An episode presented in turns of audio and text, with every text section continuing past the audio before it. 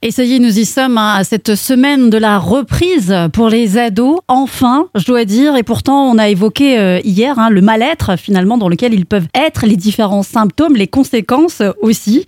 Et euh, pour le coup aussi parfois certaines addictions dont on ne se doute pas, mais euh, auxquelles il faut absolument intervenir, Cécilia. Les addictions, eh ben, il faut savoir que ça vient presque toujours d'une douleur qu'on n'arrive pas à mettre des mots.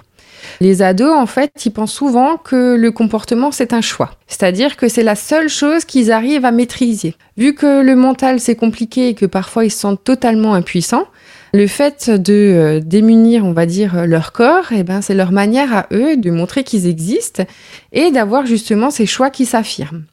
On a des addictions aux écrans, les addictions aux stupéfiants, les addictions euh, à l'alcool. Enfin, il y a vraiment à la nourriture aussi, même hein, euh, pour beaucoup euh, d'ados également qui ont des problèmes de poids. Oui, ça peut être à la nourriture.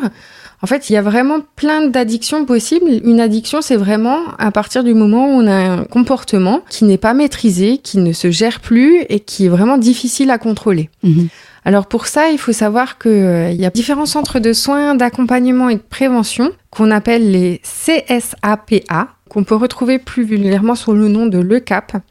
Il y en a sur Mulhouse, Saint-Louis, Alkirch, mais on en retrouve aussi dans le Bas-Rhin. Vous pouvez trouver l'ensemble de ces centres euh, sur le site internet du CAP. Vous tapez CAP, CAP, Centre de prévention d'accompagnement, et vous aurez du coup une équipe pluridisciplinaire qui pourra prendre en charge votre adolescent avec des médecins, des psychologues, des éducateurs qui sont spécialisés dans toutes les addictions. Mhm. Et ils pourront du coup vous proposer une prise en charge qui sera globale et complète dans le sens où on va pas juste euh, travailler sur le corps, mais sur la tête et sur l'ensemble des émotions de l'adolescent. Merci beaucoup, Cécilia. Alors, c'est vrai que des ados qui ont besoin euh, de parler, de s'exprimer de leurs problèmes et qui ont aussi besoin d'être écoutés.